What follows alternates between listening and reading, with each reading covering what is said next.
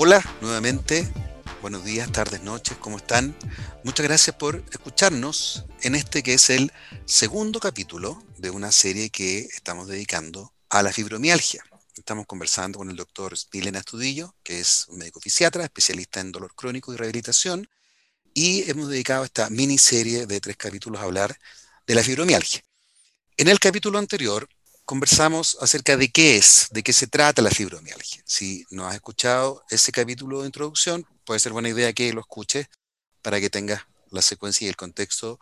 Hoy día vamos a empezar a hablar un poquito más en detalle. Es buena idea entonces escuchar esa introducción para no perderse de nada. En esta edición vamos a conversar sobre las causas de la fibromialgia y cómo se diagnostica, cómo, se llega a saber si realmente este conjunto de molestias que, conversamos la semana pasada y que introdujo Smilian, cómo se distingue si es fibromialgia u otra cosa. Entonces, sin más demora, demos la bienvenida a Smilian, por supuesto, y comencemos a, preguntarle toda esa información que nos puede dar. Hola, Rodrigo. Hola, doctor. Muy bueno. Hola, hola. Hola también a toda la gente que nos está escuchando. Bueno, la pregunta, la primera pregunta, tal como comentaba Rodrigo, es ¿qué es lo que causa la fibromialgia, doctor? Bueno, Isal, la respuesta a esa pregunta con respecto a la fibromialgia no hay una sola en particular. Eh, lo que puede causar la fibromialgia eh, son múltiples causas. En general, cuando uno habla de qué es la fibromialgia y qué es lo que duele, tal como lo hablamos en el capítulo anterior, Fibro es de tejidos, mío es de músculos y algia significa dolor. ¿De acuerdo? Entonces, lo que estamos hablando es un dolor del sistema musculoesquelético. ¿Qué cosas pueden causarla? Bueno, es variado. Ya dijimos anteriormente que debíamos descartar anteriormente otras enfermedades y cuando ya llegamos a descartar que existe otra patología y sabemos que hay un dolor en el sistema musculoesquelético, llegamos al concepto de fibromialgia. Y como componente, para explicarlo, hablamos de que es un síndrome, o sea, significa que hay un conjunto de síntomas y signos los cuales se reúnen en, este, en esta unidad diagnóstica, que es variada y que como criterio diagnóstico también eh, recordando es que tiene que haber un dolor generalizado y que tiene que estar presente en los cuatro cuadrantes del, del cuerpo, tiene que haber asociado alteraciones del sueño, ¿cierto? Tiene que haber eh, alteraciones de cognitivas de por medio y tiene que haber fatiga. ¿Qué lo provoca? Bueno, esto está dado por varias cosas. Uno de ellos es también el componente de sobrecarga física, la parte miofacial, que son contracturas variadas en, en distintas partes del cuerpo. También está asociada en los aspectos anímicos, dado que el dolor y el dolor crónico se considera como una experiencia. Y eso es muy relevante. Cuando el dolor está presente en alguna persona, no es igual para una que como para otra. Y por tal forma y por tal motivo, también el, el contexto en el cual la persona está eh, viviendo su experiencia, si es que está en una condición de buen ánimo o, malo, también va a hacer que el dolor pueda ser más alto.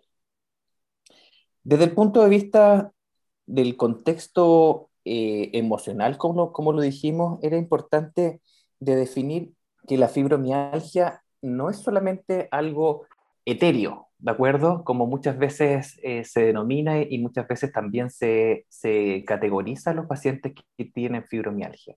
En este caso es, es tener los receptores de dolor mucho más sensibilizados a un ambiente u otro. Me explico. Cuando uno, los pacientes me, me preguntan qué es la fibromialgia, les, les cuento que se imaginen como si un auto estuviese estacionado y que pasa una moto Harley Davidson que tiene un escape, un escape abierto haciendo mucho, mucho ruido y que esa vibración a algunos autos les hace sonar la alarma teniendo una sensibilidad muy alta para ello y sin que lo hubiese tocado, mientras que a otros no les pasa nada. Y la fibromialgia es un poco eso, que es el, el tener esos receptores de dolor mucho más sensibles. Por ejemplo, una persona que, que haga algún esfuerzo, por ejemplo, hacer el aseo en la casa, con demanda de, de, algún esfuerzo físico. Quizás a alguno le podría provocar un dolor muscular que pasa fácilmente, mientras que a las personas que tienen fibromialgia este dolor se mantiene por un par de días dejándolos en cama. Entonces, ¿desde qué lo origina? La respuesta es variada, es múltiple. Eh, también puede haber un contexto de, de, déficit de vitaminas, también de componente bioquímico dentro, dentro, dentro del cuerpo, que también es un componente importante y es lo que uno también busca al momento de tener un, un examen, que es la, la, validación a través de exámenes de laboratorio. ¿De acuerdo? Entonces, desde este punto, la fibromialgia eh, es, es, lo difícil de poderlo definir. Por eso eh, no, no tenemos un solo examen que lo permita encontrar o diagnosticar. ¿De acuerdo? Por eso también pasa que muchas veces se considera a la gente que tiene fibromialgia como un, diagnóstico de mentira, como un diagnóstico de que hay un problema mental asociado, un problema de ánimo asociado solamente y que eh, muchas veces este dolor crónico, que es el dolor que acompaña por más de 12 semanas o 3 meses, es un dolor que la persona lo está inventando. Y eso es gran parte de lo que hace perpetuar esta condición, porque en la práctica efectivamente hay un tema de dolor, hay un tema de que hay sensibilidad de los receptores que están percibiendo eso en, el cuerpo, pero también el paciente que tiene fibromialgia de alguna forma se empieza a quedar más solo. ¿Por qué? Deja de, de, expresar que tiene dolor. Primero, en un ambiente laboral, eh, después algunas veces viene también asociado a procesos de, como de, reposo, reposo médico asociado a este dolor y la familia también eh, empieza a, a, preocuparse o también a cuestionar al paciente y por ende el paciente empieza a tener una experiencia de soledad con respecto al dolor. Uno, para no querer preocupar y otra también para no querer ser enjuiciado. Y eso hace que esto se perpetúe aún más, transformando que esta experiencia del dolor crónico sea asociado también a un malestar general, a baja del ánimo, a un mal dormir y finalmente a un mal descansar, haciendo que este sistema musculoesquelético no haya tenido la reparación suficiente y por consiguiente mantenga las contracturas o mantenga la lesión que hace perpetuar que este eh, dolor del tejido conectivo, que también de la musculatura, y, este dolor asociado se mantenga en el tiempo y no haya una real disminución del dolor. Y ese es el problema crucial y transversal de estos, de estos pacientes.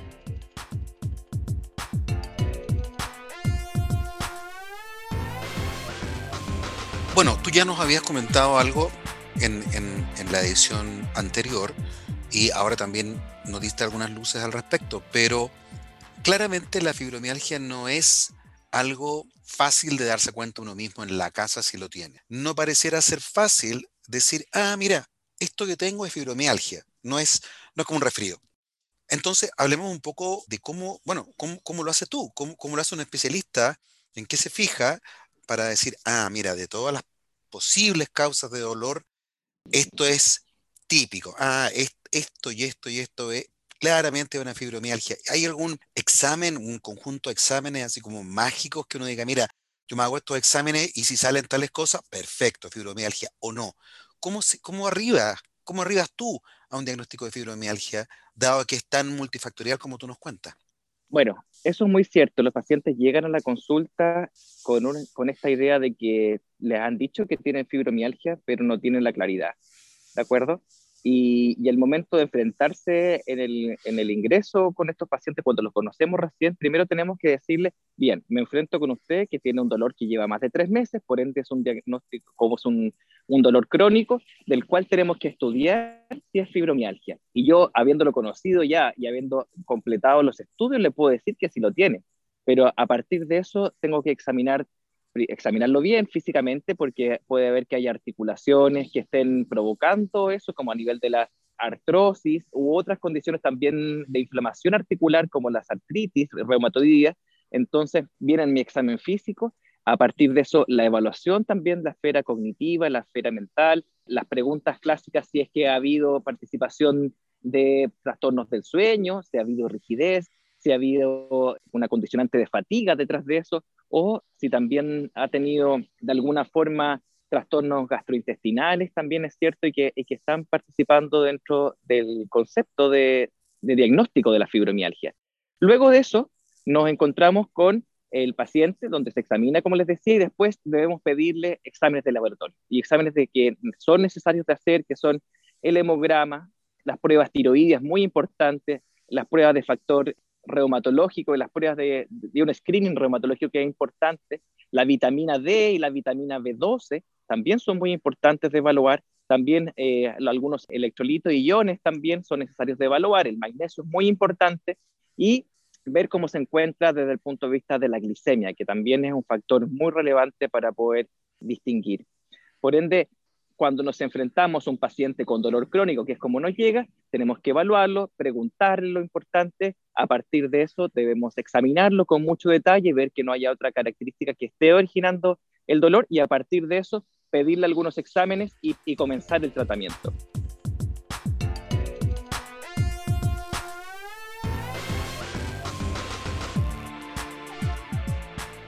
Doctor, perfecto. Súper interesante todo lo que hemos aprendido con esto. Pregunta, si yo sospecho, yo, un familiar, un amigo, hay sospecha de fibromialgia, ¿a qué especialista debemos ir?